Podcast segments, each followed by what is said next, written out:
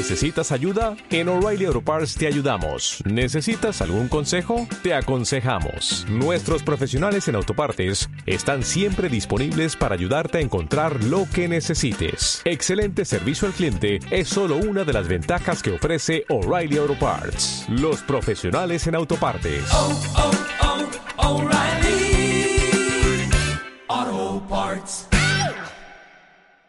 Bienvenidos a la última parte del podcast número 66 de Crónicas Gumba. El día de hoy me acompañan César Rivera, Un saludo para todos. Andrés Valencia Hola a todos, ¿cómo están? y quien les habla, Víctor Dalos. El día de hoy Andrés nos trae un juego que fue un poco accidentado el tema que estuviera el día de hoy, pero que nos complace traer. Sí, eh, sobre todo que era una petición de uno de nuestros escuchas. Si les ponemos atención, lo que pasa es que no podemos jugar tan rápido como nos gustaría. Tenemos ¿Qué- vidas. ¿Qué juego es? Tenemos Spider-Man para PlayStation 4. Y nos vamos a quedar escuchando antes de entrar a hablar del juego. Voy a ponerles una canción que se llama City of Hope.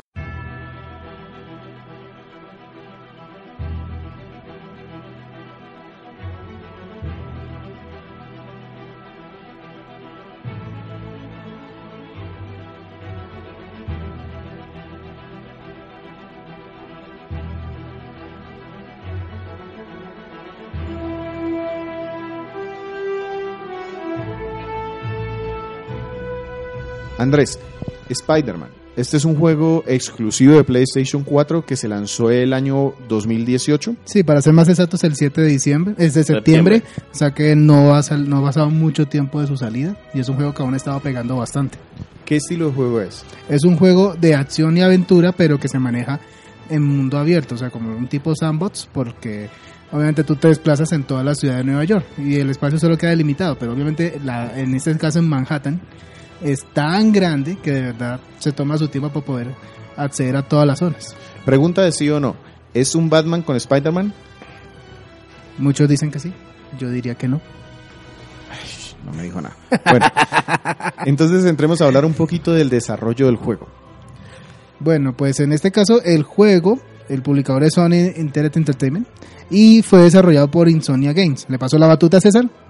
ah, bueno, entonces yo voy a hablarles un poquito de la historia de Insomnia Games como tal.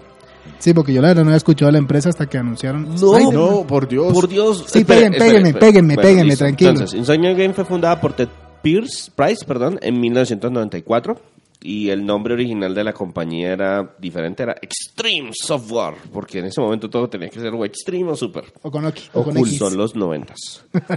y al año, pues, terminaron con el nombre que todos terminamos, supongo que por las noches de, de- de insomnio que tenían que sufrir esos programadores para tener listos todos sus juegos. El primer proyecto de la empresa fue un título de disparos en primera persona que se llamó Disruptor, que fue publicado por Universal Interactive para PlayStation en 1996. La, la crítica fue relativamente positiva, eh, una nota promedio más o menos de unos siete y tantos, casi llegando a ocho. Pregunta, Señor. ¿este Insomniac, Insomniac es o no directamente relacionado con Sony? Es decir, No. First Party, Second Party. No, es un- no, es un third party.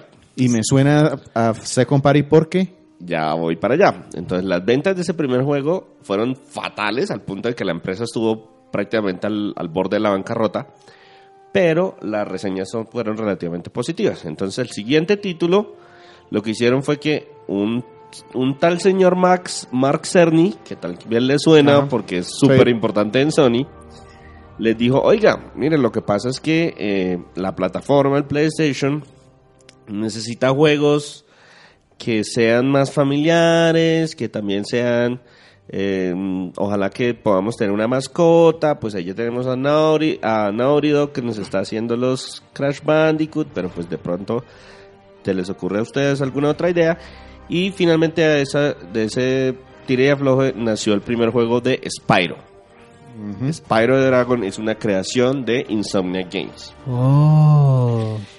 y fue publicado directamente por Sony, aunque los y aunque los derechos de la franquicia son del dueño de, de en ese momento el dueño de Insomnia que era Universal Studios.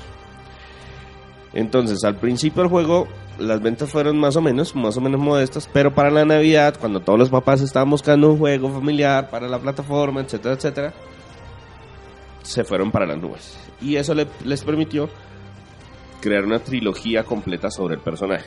Es decir, Spyro eh, y sus dos secuelas. Entonces, si por alguna razón ustedes no conocen Spyro, porque pues ya es muy vieja guardia, Hay remake. hay remake, se llama United Trilogy, que lo creó y lo publicó Activision, que son ahora los dueños de, la- de esa franquicia. Entonces, eh, cuando la empresa fue a, sa- a sacar otro juego, no otra vez tenían el problema de, oiga, no tenemos la financiación, ¿qué podemos hacer? Lanzaron dos ideas, ninguna pegaba. Finalmente convencieron a Sony de que les publicara otro título y que les diera el presupuesto para su desarrollo. Y entonces fue que crearon la franquicia de Ratchet and Clank. Perdón. De Ratchet and Clank en total hay 10 juegos para múltiples plataformas, todas de Sony. PlayStation 2, PlayStation 3, PlayStation 4, PlayStation PSP, PlayStation Vita, etc. Y algunas han tenido más éxito que otras, algunas han tenido mejores reseñas que otras, y, pero en general, pues el nivel es de eh, medio a medio alto. Eh, como no se querían quedar solamente haciendo juegos de Ratchet Clank, para el lanzamiento del PlayStation 3 y buscando como mover ese músculo creativo que tenían, ya que habían hecho cuatro juegos de la franquicia en los últimos años, desarrollaron un first person shooter que también logró convertirse en una trilogía gracias a su premisa, a sus ventas y a su avance tecnológico, que es la saga de Resistance para la PlayStation 3. Doblemente perdón. Entonces salieron tres títulos. De hecho, en la página web tenemos publicado el primero porque ya cumplió los 10, más de 10 años. Resistance Fall of Men. Es un título de disparos en primera persona. Después de esos tres, pues no lograron avanzar mucho más. Entonces ahí viene el tema de que como siempre han trabajado con Sony, siempre han trabajado con sus plataformas, la gente cree que es una subsidiaria de Sony. Pero en realidad no es eso, eso no es cierto. Y en el 2013 lanzaron su primer juego de multiplataformas de la mano de Electronic Arts. Fue un desastre. Era un first person shooter cooperativo que cuando lanzó su tráiler inicial deslumbró y todo dijo, uy, esto está espectacular, menos mal también va a salir para Xbox 360. Y estoy hablando del juego, de un juego que se llama Fuse. Lo que pasa, Ah, ahí sí no pido perdón. No, a mí sí me gustaba. el tráiler inicial era Sí. espectacular, el, pero, el, el- pero el tema fue que como que Con cosas raras. mm, le metió mucho la mano Electronic Arts y, y le cambió muchas cosas. Oiga, ese tema de diversión no está pegando mucho, hay que hacerlo más serio. Ese tema de armas locas no está pegando mucho, ahora la gente prefiere las armas modernas. A este tema de no sé qué, y le cambiaron todo el corazón al juego y salió un título fatal. Sí, sí, muy estándar. Muy estándar, muy por los números. ¿eh? Pinta de color 1, ahora pinta de color 2, ahora pinta de color 3. Eso fue en 2013. En 2014 volvieron a intentar trabajar de manera independiente. Esta vez lo hicieron de la mano de Microsoft y publicaron en exclusiva para Xbox One Sunset Overdrive. Que fue muy bien recibido por la crítica. Exactamente. A pesar de que los efectos, las ventas no fueron así espectaculares, pero es un juego de acción y aventuras en tercera persona que tenía otra vez su humor, con los efectos así sobre, oh, over the top. Eh, después de ese título trabajaron en proyectos más pequeños, eh, algunos juegos para celular, un Metroidvania multiplataforma que se llama Song of the Deep y otros jueguitos así relativamente pequeños, algo para eh, realidad virtual. Y finalmente fueron seleccionados una vez más por Sony para desarrollar el juego de Spider-Man del que vamos a hablar el día de hoy. Después de este cachetado a la ignorancia, Pero que... No, lo siento, Andrés. No, sí. cuéntanos un poquito ya del juego. Hablemos del argumento, de la historia. La historia de Spider-Man la han contado en cine cualquier cantidad de veces. ¿Es la misma? No, no es la misma. Es la particularidad de este juego, ya que parte de los de un elemento esencial de su desarrollo desde el año 2014 es que Marvel quería pues hacer un juego de Spider-Man de hace mucho tiempo, pero entonces decidieron adoptar un nuevo ángulo. ¿Cuál era? Crear una historia original, porque normalmente los juegos de Marvel eran, vil- eran viles adaptaciones de las tramas de, los, de las películas, de las series y todas esas cosas.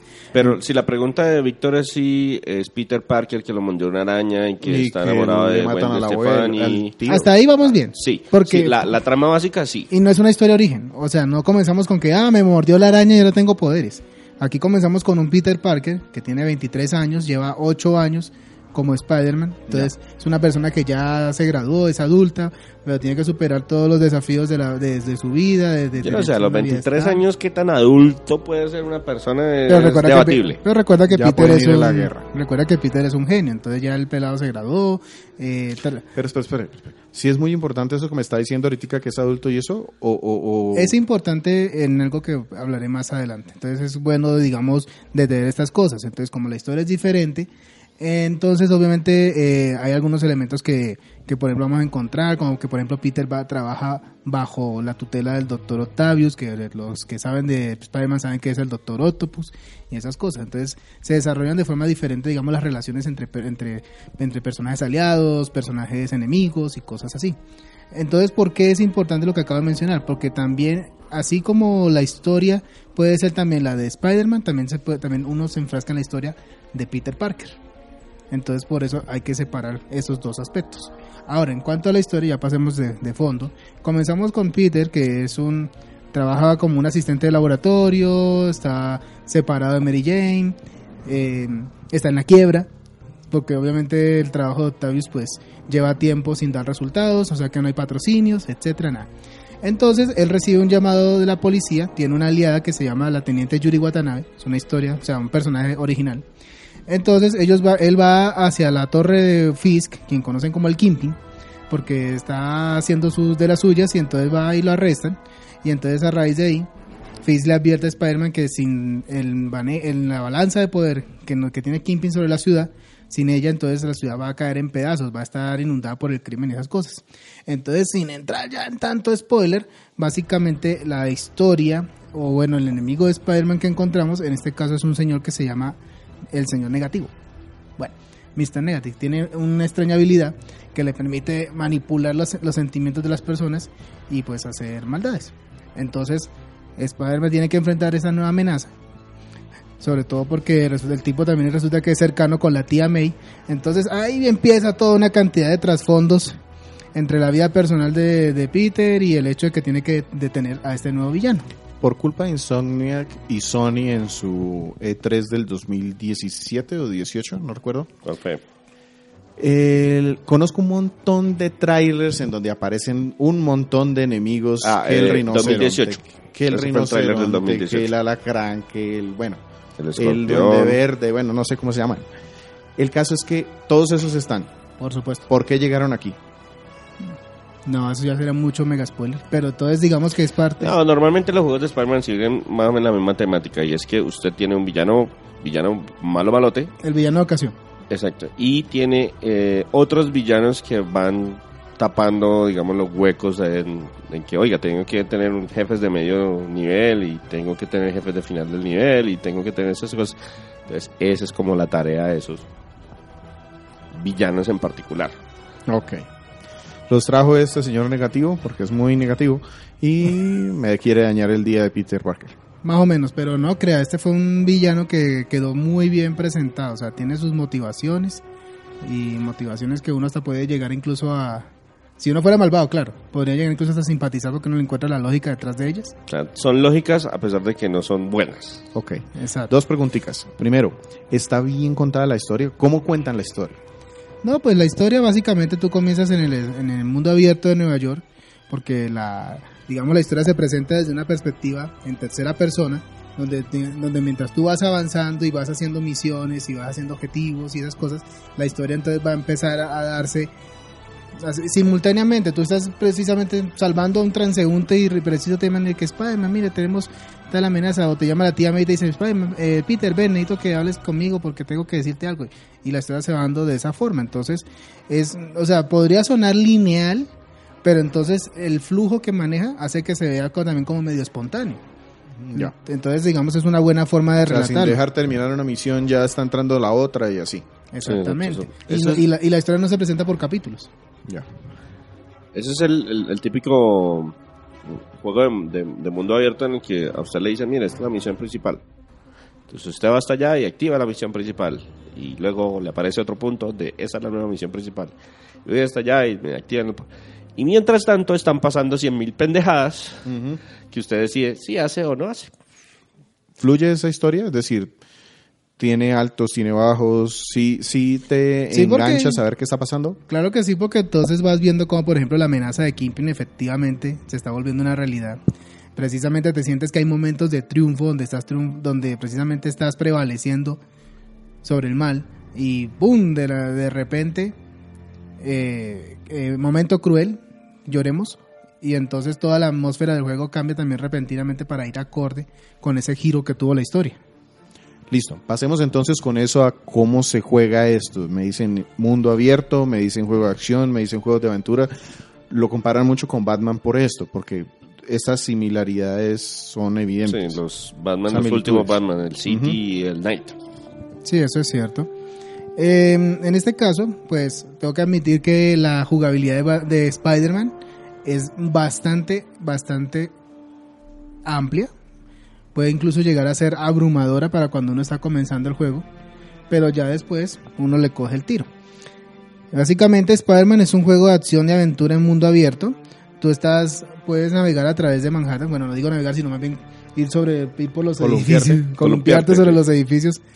Que ese es un aspecto que le pegaron bien, porque ese es un problema que tienen los juegos de Spider-Man. Yo no he jugado muchos títulos El de cubo Spider-Man. era bueno. ¿Cuál? Yo no, recu- no recuerdo. Yo jugué uno de cubo bastante, pero me gustó mucho cómo se balanceaba uno. Spider-Man 2. Bueno, es... hasta este momento, hasta antes de este título, era el que se considera el mejor juego de Spider-Man. le pegué la suerte porque me llegó un título de Spider-Man y me pareció chévere. O sea, le, pegó, Exacto. le pegó a la piñata. Pero, por ejemplo, la, la gente que jugó el, jue- el juego de Spider-Man para PlayStation 1, eh, los juegos anteriores de Super Nintendo, el Maximum Carnage. Eso era entonces- un beat'em ups común y corriente. Exactamente, esos eran tipos de beat'em ups. Posteriormente, el Spider-Man 3, los que están basados en las películas, los de los universos alternos, todos se quedaban cortos en algún punto en la parte de la exploración. Incluso los últimos que salieron, el Amazing Spider-Man 1 y el Amazing Spider-Man 2, yo jugué el Spider-Man 1 en Wii U y era apenas decente, o sea, se dejaba navegar, pero no había mucho que hacer en la ciudad. Y así, o sea, más o menos. Y este como que por fin le pegó a lo que era otra vez de cómo desplazarse, cómo moverse, cómo se ve acrobático, se ve se ve espectacular. O sea, el juego logró adaptar y manipular bien todos los aspectos físicos que involucran el, involucran el poder columpiarte a través de los edificios y no y pues el movimiento no solamente es columpiarse, tú también puedes agarrarte, puedes correr en las estructuras, puedes incluso catapultarte para, para impulsarte con mayor velocidad para llegar más rápido a diferentes destinos. Obviamente todo esto lo hace a través de, la, de sus telarañas. El juego tiene un sistema pues casi automático donde tú puedes apuntar a diferentes partes para poder columpiarte y, poder incluso avanzar rápido. Es más, si tú llegas a un espacio abierto, tienes problemas porque efectivamente no encuentras dónde columpiarte. Necesitas entonces incluso encontrar aunque sea un arbolito cercano para poder iniciar el movimiento o quedarte en la tierra. Entonces uno siempre tiene que hacer un- como digamos una, una exploración rápida de los alrededores para poder saber entonces desde dónde puedes empezar a moverte para dirigirte a otros lugares. También es importante cómo puedes usar cualquier objeto físico. Puedes encontrar tubos, escaleras, torres, eh, lámparas, todo lo que se necesita para poder hacer eso. Eh, la ciudad es bastante grande, entonces en el, el juego también te presenta un sistema donde después de haber recorrido diferentes puntos, más que más específicamente, tú puedes en diferentes distritos de Manhattan activar antenas que te permiten eh, encontrar los sitios donde encuentras donde están las misiones secundarias, donde están lugares de investigación. O sea, un esquema parecido al que utiliza Ubisoft. Más o menos. Sí, sí, yo lo, y precisamente como yo hace poco estaba jugando Assassin's Creed, inmediatamente lo relacioné con ese mismo sistema. Entonces, después de poder desbloquear esas áreas, tienes un sistema de, ra- de, de, de, O sea que tiene de- torres. de recorrido rápido. Sí, tiene El ejemplo de torres. Antenas. antenas de la policía, más que todo. Ahí eso no me gustó ya. Pero bueno, ¿funciona? Entonces, sí, eh, sí, claro. porque Y hay fast travel entre esas antenas. Esa, eh, o, o lo- también hay laboratorios de investigación proporcionados por Oscorp. Entonces, si tú también desbloqueas esas cosas, puedes acceder, ir de un lado a otro de la ciudad yendo a las ubicaciones donde están las torres y eso se representa eh, como si viajaras en el metro. Entonces cuando tú activas el trayecto rápido, la, eh, la escena de carga cambia a que tú estás haciendo alguna actividad rara en el metro, hablando, con un desconocido, eh, chateando en el teléfono y eso es muy interesante. Pero entonces básicamente ese es el aspecto de movimiento, a Sí, de través y, y movimiento y exploración. Ahora, cu- don- digamos, yo pienso también que el, bueno, el segundo fuerte del juego es el sistema de combate. Que ahí fue donde yo me pegué mis primeras enredadas al principio porque es, es ¿Usted ha jugado uno de los Batmans? eh, De los de la serie Arkham. No. jugué el primero, el Asylum. Ya. ¿Sí? Sí, ¿En qué? en 360. Porque usted lo volvió a comprar en PlayStation 4 y no lo has empezado. Ah. Bueno, Ok, la comparación siempre ha sido ese sistema de ataque fluido, donde buscas eh, activamente darle golpes a, los enemigos y cuando alguien te va a atacar, puedes contraatacarlo haciendo como un esquive y, y digamos que eso hace que el juego se mueva muy rápidamente. Aquí funciona igual y de hecho con Spider-Man tiene mucho sentido. Sí, claro, digamos que ahí en el sistema de combate es como más o menos donde entra la mayor similitud entre estos dos, entre estas dos, entre los dos juegos. Eh, el sistema de combate maneja tres botones. Uno es para precisamente esquivar, otro es para golpes físicos y otro es para ataques basados en telaraña. ¿Por qué ataques basados? Porque obviamente mientras vas, vas adquiriendo habilidades, también puedes adquirir artefactos que te permitan usar diferentes tipos de telaraña. Está, puedes lanzar telaraña rápidamente para envolver a un oponente, o puedes usar una bomba de telaraña que al explotar, entonces todos los que estén alrededor también están envueltos en telaraña. Puedes usar una telaraña eh, de impulso, que cuando captura a alguien, si, el, si, la, si tienes una pared cerca, entonces inmediatamente queda atrapado en la pared y el enemigo queda completamente deshabilitado Es decir, combate. dependiendo de la circunstancia del enemigo, la telaraña funciona diferente. Exacto, y el juego te permite también tener un- una interfaz rápida donde si estás en medio de un combate y requieres un, un otro, otra telaraña para poder atacar a los enemigos, puedes hacerlo sin ningún problema. Obviamente el problema es cuando ya tienes tantos tantos artefactos desbloqueados que entonces necesitas consultar rápidamente y pues eso ya digamos que le resta algo de acción, pero trata de hacer el, el combate más dinámico, solo que a veces falla en ese sentido. Aparte de eso, eh, Spider-Man pues puede usar también elementos del ambiente para pelear, puede usar las paredes para digamos eh, rebotar y contraatacar a los oponentes, puede usar la telaraña para atrapar elementos como tapas de alcantarilla, buzones, cajas, puertas de carro, para arrojárselas a los oponentes y no para matarlos, sino para incapacitarlos, porque muchos de los enemigos que enfrentas son digamos enemigos grandes que con golpes no puedes noquearlos, eh, enemigos que te atacan a distancia con rifles, con lanzamisiles, entonces tienes que también, entonces los puedes atacar a distancia para que digamos mientras tú estés golpeando a alguien no te estén disparando también quitándote vida al mismo tiempo. Y eh, eh, otra parte del sistema de combate es que eh, Spider-Man maneja algo que se llama concentración, o bueno, en inglés se llama focus. Ese focus se incrementa con la cantidad de combos que tú vas conectando de manera ininterrumpida. O sea, en el momento en que, en el momento en que alguien te golpee, la barra de combos eh, entra a cero y pues ahí se acaba la carga de la concentración. Pero la concentración tiene dos, dos eh, funciones Ventajas. importantes. La primera es que te sirve como tu medio de curación.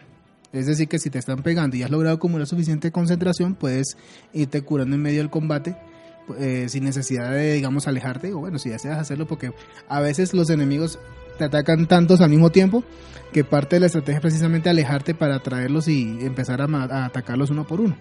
Y la otra ventaja de la concentración es que es la que te permite ejecutar ataques espectaculares, es decir, puedes noquear a un oponente normal de digamos con acrobacias, con patadas, que se ven digamos de forma cinematográfica. Ahora, parte del esquive tiene tiene su digamos su eje en la forma en que manejas el sentido arácnido. Es decir, si tú estás atacando a alguien y digamos alguien viene desde atrás o te van a disparar, el sentido arácnido inmediatamente te alerta y de ahí tú tomas Es como el sentido quiróptico, quiróptero de Batman. Sí, más o menos. a lo bien. Sí, es muy parecido. Entonces, la esquivada es muy importante puesto que te permite, si lo haces apropiadamente, puedes incluso incapacitar automáticamente al oponente con telaraña para poder concentrarte en otro oponente mientras el otro pues está ahí tratando de quitarse la telaraña y, y sacar de encima. Enemigos, los grandotes estos de los que hablábamos, ¿cómo funciona? Es decir, es un combate normal con es un combate sangre? normal, solamente que digamos tú, si alguien me está disparando y yo avanzo rápidamente con la telaraña, puedo golpearlo y puedo continuar los combos. este me lo golpeo y lo primero que hace es mandarme al infinito y más allá, porque los golpes no le hacen daño. Entonces tengo que buscar formas de incapacitarlo a través de objetos o usar mis telarañas para precisamente incapacitarlos temporalmente, porque obviamente ellos pueden romper la telaraña rápidamente. Ya. Otra forma de usarlos es que después de envolverlos, puedo entonces agarrarlos y lanzarlos hacia otros oponentes. También el, el Spider-Man cuenta con combos aéreos, es decir, hay enemigos que yo no puedo golpear con- como los que usan armas como, no sé, como bates de béisbol y cosas así, como ellos se bloquean, entonces yo no puedo seguir atacándolos, entonces me toca lanzarlos al aire para poder continuar los combos y, y poder atacarlos. Eh, ah, mencioné también lo de los artefactos. Eh, Spider-Man cuenta con muchos de ellos, en aparte de, digamos, de manejar explosivos, también maneja telarañas eléctricas, telarañas de trampa, ¿Y cómo se desbloquean esos elementos? a través del modo de historia. Mientras tú vas haciendo todos esos y vas adquiriendo logros, entonces se van desbloqueando los trajes y aquí es donde entra el, el elemento ardilla. ¿Por qué? Porque tú tienes que desbloquear algo que se llaman fichas y esas fichas se obtienen de varias formas. La primera, estaciones de investigación de Oscorp. Eso te hace, te da misiones como que mide la cantidad del aire, eh, tenemos que liberar la presión de un edificio porque puede estallar, la presión de la tubería, cosas así. Si tú haces eso, obtienes fichas de investigación. Hay bases de los secuaces de Kingpin y también de los secuaces del malo, de negativo. Entonces toca ah, ir a esas bases, noquear a todos y cumplir varios objetivos para que te den más fichas. También están las mochilas ocultas. Tengo que encontrar mochilas ocultas a través de toda Nueva York que revelan diferentes elementos del pasado de Peter. Y entonces, Yo no pues, tengo una pregunta. Eh, ¿Uno va ganando experiencia? sí, este juego maneja un sistema de experiencia. O sea que las fichas son para una cosa y la experiencia para otra. Sí, porque la experiencia te permite, pues obviamente, eh, desbloquear puntos de habilidad para poder hacer, eh, obtener movimientos adicionales. Y pues las fichas son para poder comprar artefactos o desbloquear trajes. Y cada traje desbloqueado tiene su propia habilidad, o sea que tú puedes desbloquear un traje, pero puedes asignarle la habilidad de otro. Entonces, si tú quieres, si a ti estéticamente te gustó, no sé, el traje de del Iron Spider de Avengers, pero ese la, pero la habilidad que trae son las garritas esas que trae por detrás, pero tú no quieres las garritas, tú quieres más bien eh, poder usar ondas expansivas, tú puedes hacer eso. Y por último eh, están las fichas de desafío, que son desafíos que ustedes conocen el villano Taskmaster. No. Bueno, es un villano que su especialidad, No. Es la versión del acertijo de, de Spider-Man. Ah, bueno. Pero, pero el acertijo usa sus acertijos. Taskmaster tiene eh, su, su estilo de combate es copiar los estilos de combate y habilidades de los oponentes. Entonces él como que quiere investigar a Spider-Man, entonces lo pone a hacer diferentes desafíos para precisamente aprender de él. Y esas fichas de desafío pues también son muy Acuérdese que importantes. él solamente jugó el primer Batman. Claro. Eh, Es que eso juega, es que en la segunda Sí. los acertijos Los del ponen a hacer acertijo cosas. son, los ponen a hacer cosas. Entonces, básicamente eso es la jugabilidad. Sobre la cantidad de... Ah, bueno, pero también hay que comentar sobre la cantidad de ardillas, en que son las misiones secundarias. No, pues si me dice que hay que buscar mochilas, ya eso me sonó a los cofres de Assassin's Creed o las plumitas del 3. No, y lo que les decía yo, el encanto de esos juegos de, de, de- de mundo abierto es la calidad, no la cantidad de esas incidencias. ¿Y qué tal son? Si son entretenidas las... Son bastante. Yo también, yo quise ignorarlas, no pude. No pude, eran muy buenas. Había misiones de rescate, de perseguir drones, de desactivar bombas. Eh, tengo que atrapar palomas. y aún así eso, y aún así eso era divertido. Ok. Es que, es que básicamente eh, el, el estilo de, de- de movimiento de exploración del juego es, es bastante interesante, bastante atractivo. O sea, yo podría perfectamente trasladarme por toda la ciudad usando el metro, pero no quise. Me decían, yo estoy en el distrito financiero de Nueva York. Y me decían, no, toca hacer tal misión en Harlem. Entonces, no, no me importa, yo voy a través de Nueva York en Harlem columpiándome. Me, me pare- Era extremadamente divertido. También algo que quería resaltar es que tú no juegas enteramente como Spider-Man El 100% del tiempo. el 100% del tiempo. Hay momentos donde juegas como Peter, haciendo de asistente de laboratorio, resolviendo diferentes acertijos en forma de reparación de, de artefactos. También juegas como Mary Jane, pero como en este caso Mary Jane es una periodista de esas investigativas que no le importa con quién se mete mientras consiga la historia. Entonces son misiones de sigilo, donde tienes que O sea tratar que a Mary Jane la volvieron Luisa Lane. Algo así. O Bueno, sea que es una vagabunda. Ya, sigue. Sí, porque está, está separada y es periodista. Y por, por último también presentan al nuevo Spider-Man que tuvimos recientemente en la película que ganó el Oscar a Miles Morales. Entonces aquí también presentan una historia de origen diferente, pero también tienes unas cuantas misiones de sigilo usándolo a él. Entonces algo- ahí, ahí es donde se alterna un poco la, la jugabilidad de acción y exploración con algo también de rompecabezas y solución, y solución de desafíos. Yo vi, en lo- yo recuerdo haber visto mucho en los trailers esos Quick Time Events, Sí, señor. que parecía que todo fuera encadenando un Sí. Quick Time Event con Quick Time Event con Sí, Quick las, Time las Event. peleas contra los malos malotes eh, se presentaron en muchas ocasiones muy coreografiadas y con muchos eventos.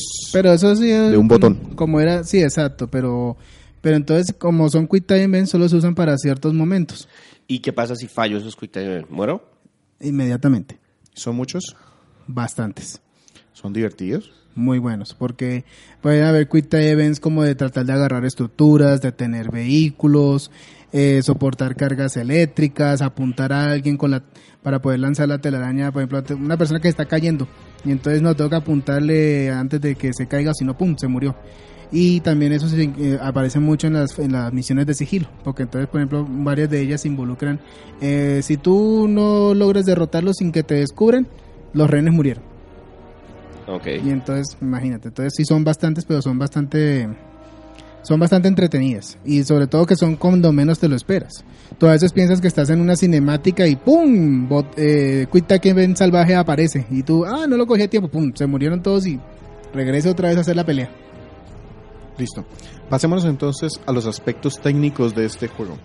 Es un juego reciente, estamos hablando del 2018, Sí, señor. ya con un PlayStation 4 muy maduro, un juego exclusivo, quiere decir que todos los recursos están para una única consola. Y es un juego mejorado con el PlayStation 4 Pro. Yo tuve la oportunidad de compararlos porque precisamente este juego que este que jugué me lo prestaron.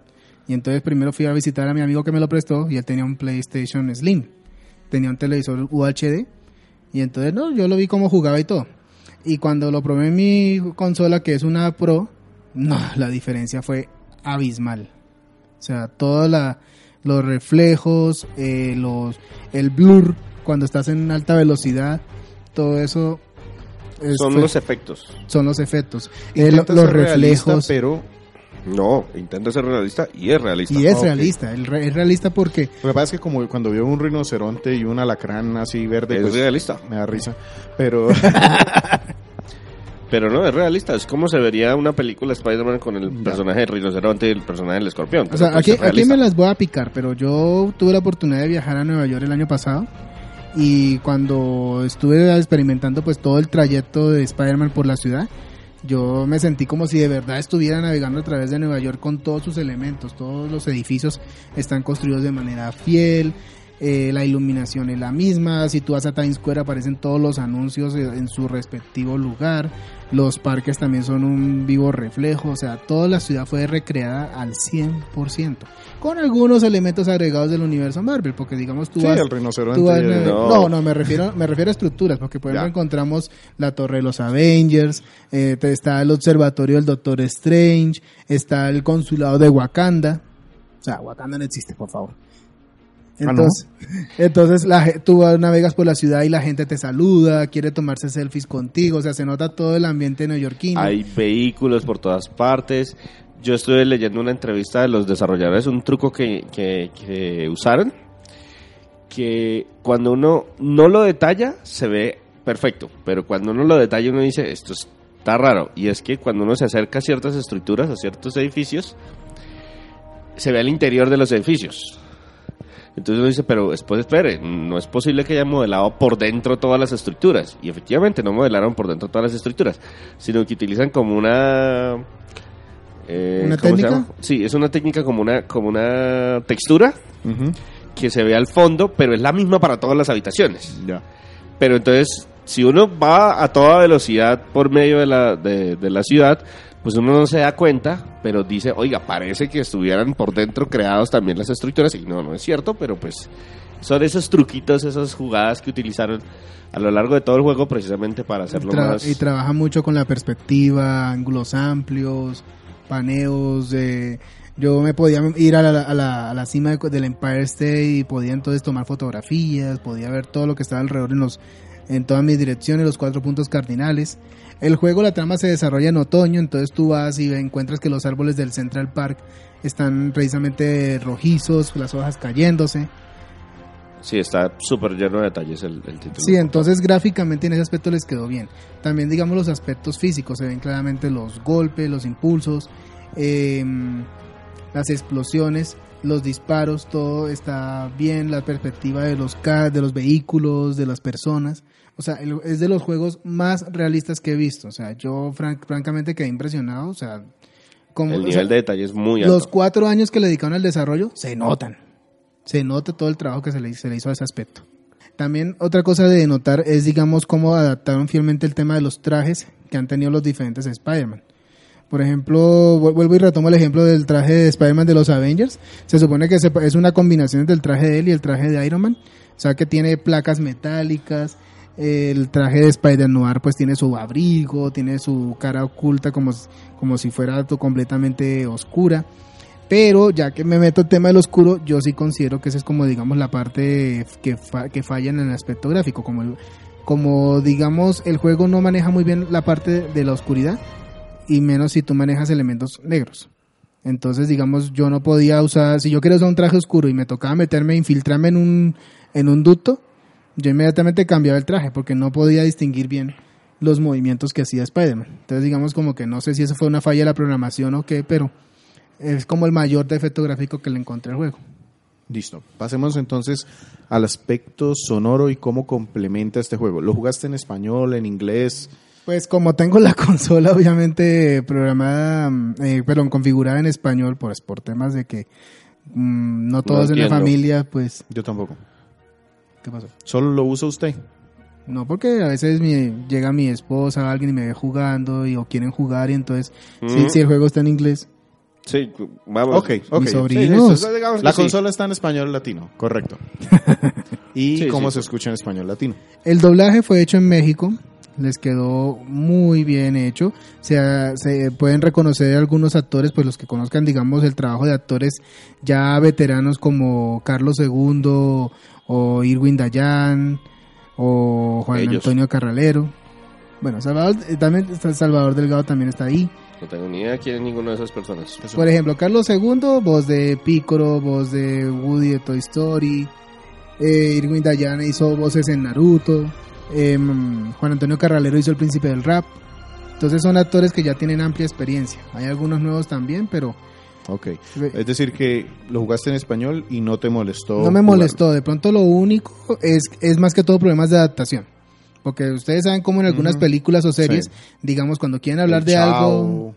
Sí, usan expresiones mexicanas, mexicanizadas, regionalismos, o también la, la conversión de, digamos, de, del uso de, de, las de las pronunciaciones en inglés y en español. Por ejemplo, ustedes han visto las películas de Spider-Man que cuando se refieren a Mary Jane, entonces eh, Peter Parker le dice cariñosamente NJ, o sea, las iniciales de ella. El nombre es muy largo, entonces voy a decirte NJ, pero aquí le dice MJ. Y entonces como que, ay, me rayó el disco. Y cuando, pero entonces, si se va a referir, por ejemplo, a la Universidad Empire State, le dice ESU. Entonces, como que no nos ponemos de acuerdo en ese sentido. No me parece agradable, pero bueno, supongo que ya son problemas del estudio de doblaje y la adaptación que hicieron del guion. Pero en materia de, de las voces y los diálogos, bien hechos, todos acordes con el movimiento de los labios. Obviamente no mucho de Spider-Man porque no le veo los labios, pero, pero está todo bien. Y la música, pues eh, obviamente al ser de superhéroe, pues maneja una música muy heroica. Adaptaron, pareciera que hubieran adaptado mm, sobre todo música de fondo de las películas de, de los Avengers, porque suena muy parecida. Pareciera que hubieran combinado la banda sonora de esas películas con la banda sonora de las primeras películas que salieron de Spider-Man, las de Sam Raimi, de esas de los años 2000. Entonces, Uy, esa música era muy buena. Sí, eh, eh, sí, es buena, pero entonces la combinaron un poquito con tema Avengers, entonces si tú vas navegando por la ciudad, o sea, tú te quedas quieto y escuchas el sonido de la calle, los pitos, los carros, la gente, todo. Saltas del edificio y comienzas a columpiarte e inmediatamente la música de fondo cambia a la música heroica de yo columpiándome por los edificios, viendo los malos y salvando el día. Si tú estás obviamente en misiones de sigilo, la música pues cambia a una manera, a una, a una música tipo agente secreto, donde vas entonces música tipo agente secreto, con tintes así de pianito y cosas así. Em, si música está triste, entonces también es un tema pues deprimente. Maneja todos los, los fondos musicales acordes a la acción y lo que está pasando. ¿Quién es el compositor o en qué ha trabajado? Bueno, el juego de la, mus- la música de este juego fue compuesta por John Paesano. Él ha sido un compositor, productor y compositor, ah, perdón, compositor, productor y conductor que fue que ha sido nominado al Emmy por su trabajo en diferentes películas y diferentes series de televisión. Es decir, que no, no buscaron a ningún moco de mico ahí para hacer la música. No, no, pues más que eso, eh, normalmente ellos lo que pasa es que buscan gente que haya trabajado en la industria, porque pues, por ejemplo, estos juegos que tienen música que se define de manera procedimental, es decir que A medida usted hace que un hago loop alguna y a acción medida cambia. que va- camba- cambia y le pego otro acorde y no sé qué, pero pues parece que se buscaron un profesional de otras áreas, Sí, sí, sí, es, es verdad, pues porque solamente lo he visto que haya trabajado en la música de Mass Effect Andromeda, que no he Que escuchado no la nada, conozco. que no lo he escuchado, la música y la música de Detroit Become Sergio no Human. debe esa reseña, ¿no? No, pero se demora todavía un ratico. Y la música de Detroit Become Human. Ya. También un otro juego exclusivo de Sony que también salió en el 2018. Y ya sé por qué esa música le suena tan a música de superhéroes. Que él hizo la música de Daredevil de la serie de televisión y la de Defenders, que Ya. también son son música de, de- Marvel. De, Marvel, de héroes, pero para la televisión. Listo. Ok, sin más entonces, ¿qué nos quedamos escuchando antes de pasar a lo bueno, lo malo y lo feo de Spider-Man desde 2018?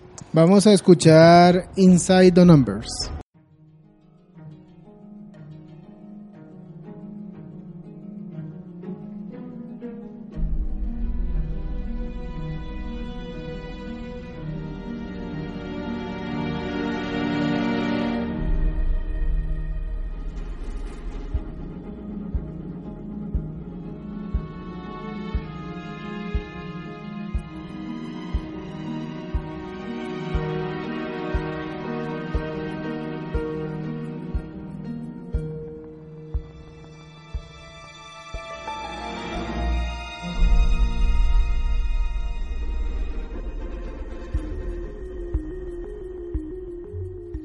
Andrés, Spider-Man es un juego exclusivo de PlayStation 4.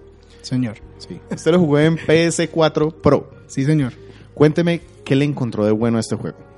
Uf, una cantidad de cosas. La historia estuvo.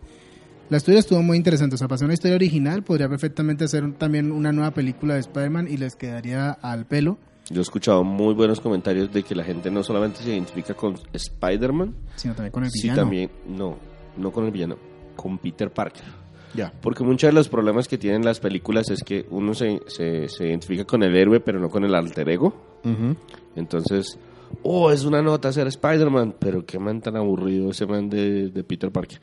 Y en este juego, según lo que he visto y lo que me han comentado y todo lo que he escuchado, la gente logra encariñarse Empatía. con Peter Ujú. Parker. Se preocupa por él, porque la verdad esta la está pasando difícil. No tiene dinero, lo, pues lo van a sacar a la calle. Quiere aparentar que... O sea que es fácil identificarse con él. Sí, exacto.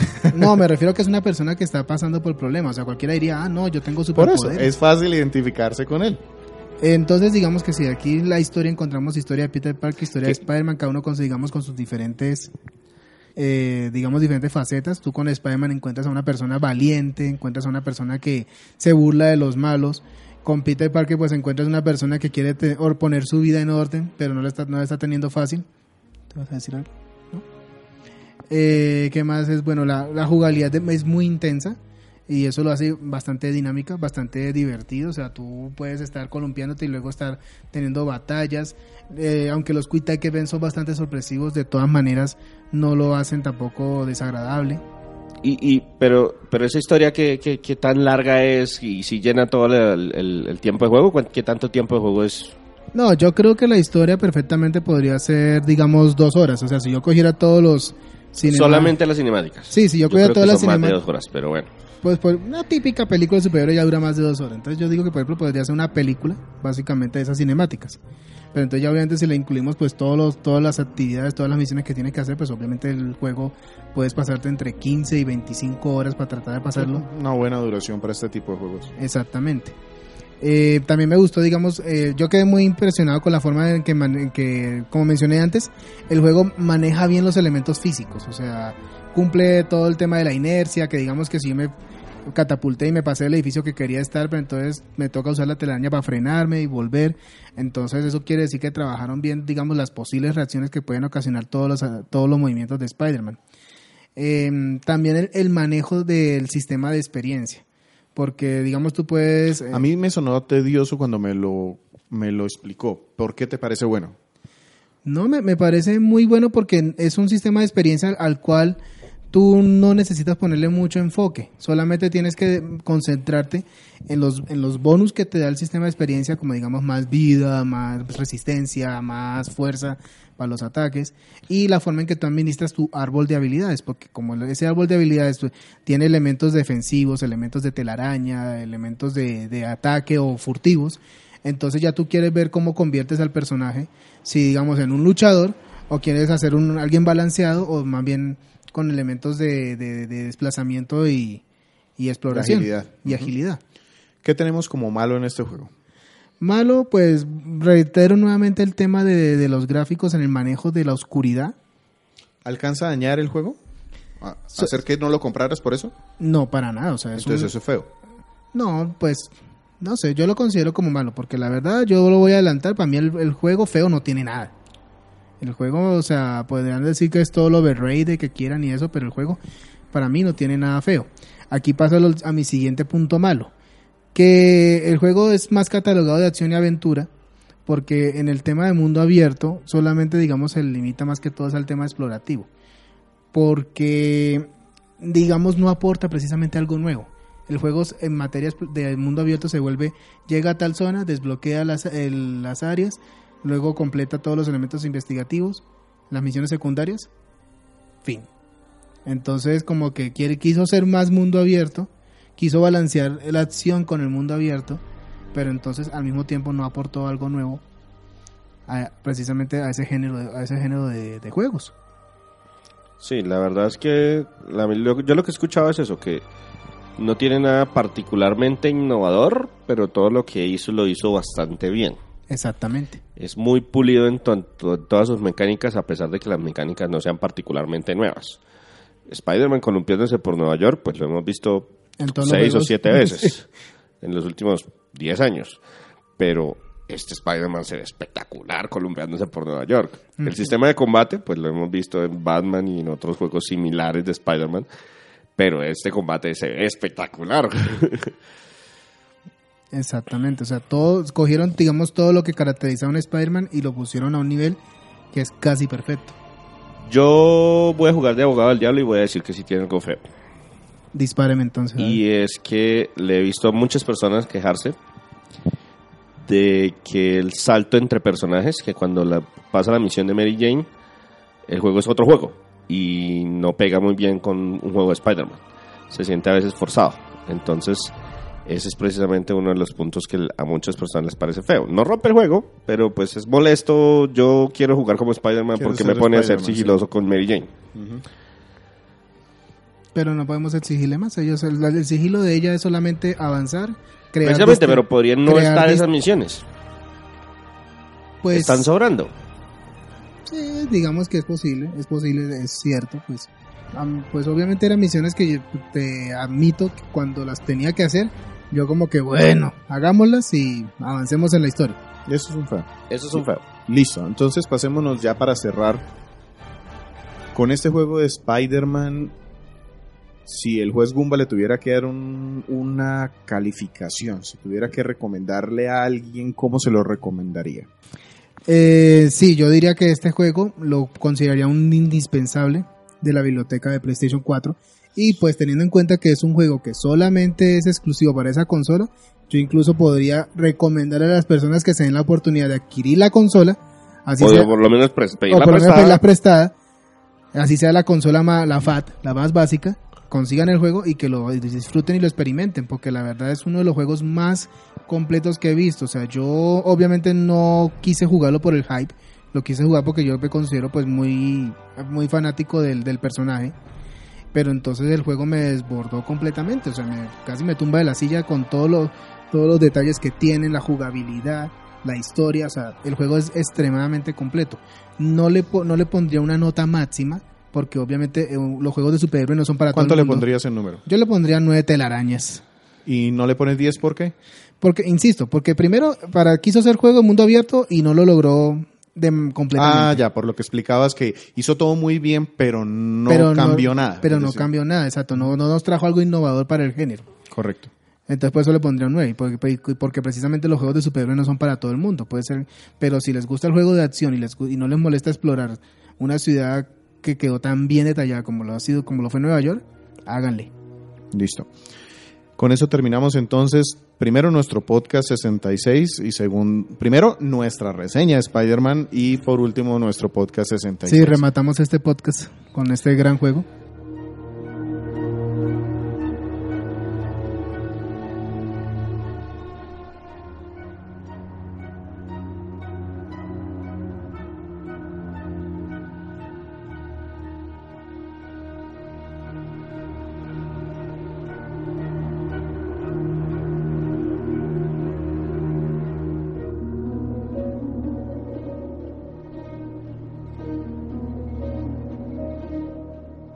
Vamos a aprovechar estos últimos minutos para recordarles que tenemos una página en donde escribimos reseñas de juegos viejitos y Sí, que deberían ir a leerlas porque nos esforzamos mucho. Por Sí. favor, lean. Una comenten. reseña de un juego retro a la semana y pues nuestra, nuestra clasificación de juegos retro es que tenga por lo menos más de 10 años en el mercado. Entonces, eh, empezamos ya a reseñar juegos de PlayStation 3. No porque la consola sea muy vieja, pero sí ya tiene más de 10 años en el mercado. De hecho, salió en el 2006, hace 13 años para el momento que estamos grabando esto.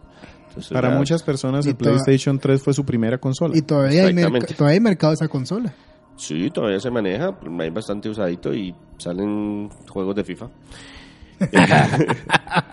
El- la re- primera reseña que les voy a comentar es la reseña de Dead Space, un juego de supervivencia con cámara al hombro, tercera persona, muy atmosférico. Esta primera entrega eh, rompió paradigmas en función de que todos los juegos de supervivencia estaban volcando a la acción. Y este dijo, no, no, no, no. Yo me quedo aquí". Yo me quedo aquí, yo quiero hacer un juego de miedo, de terror, y fue programado por Visceral Games, un título recomendado. La siguiente fue la reseña de Fire Emblem Path of Radiance, el Sí. juego para la Nintendo GameCube. GameCube Sí, para GameCube. que le tocó echarse al hombro la franquicia porque hacía mucho no salía un juego de esto para consola. Siempre habían salido para dispositivos móviles. Y hizo muy buen trabajo, según lo que nos comentó Víctor en esa reseña. Es uno de mis favoritos.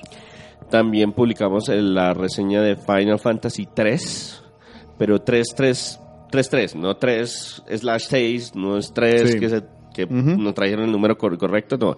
El 3 que finalmente fue lanzado en Nintendo DS, es un remake en forma de la franquicia, reconstruyeron todo, rebalancearon muchas cosas y pues todavía se siente un Arcaico. juego viejo, arcaico, pero es muy buen título. Es bonito.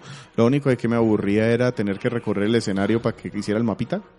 Pero bueno, ahí funciona. Listo. También este, publicamos la reseña de Roadrunners Dead Valley Rally, un juego de Super Nintendo. El correcaminos. Sí, Mimi. un juego del Correcaminos de, publicado por Sunsoft de la época del Super Nintendo. Yo lo recuerdo mucho porque aparecía en las guías en la revista Club Nintendo y Andrés nos colabora con esa reseña. También publicamos la, reseña Resistance Fall of Men, un título desarrollado por Eh, Insomnia Games. aprendimos. Y eh, publicado por Sony, fue un título de lanzamiento de la plataforma. Y eh, hizo bastantes cosas interesantes, a pesar de que era una mancha café y marrón por todos lados. Porque Sí, sí, eso sí. se les olvidó que existían los Se colores. pusieron los lentes del piloto y No, quedó se- todo no, eh, amarillo. sí, para ellos solo existía el sepia. Y a pesar de que ya no está disponible, en su momento el modo en línea era muy entretenido. Y por último, un juego más de PlayStation 3, que es la reseña de Uncharted, el primero, Drake's Fortune, no Drake's Treasure, como, como Sergio escribió inicialmente. Ese juego de Treasure no existe. eh, el primer título de la de la plata del personaje y con eso ya nos queda faltando solamente la cuarta entrega porque el On Resistance 3 tiene podcast, Resistance, eh, perdón, Resistance. Uncharted 3 tiene podcast, Uncharted 2 tiene reseña escrita, eh, perdón, podcast también y ahora eh, Uncharted 1 tiene reseña escrita. Ya quedaría faltando solamente el 4 y cubrimos por lo menos toda la línea base antes de salir a spin-offs.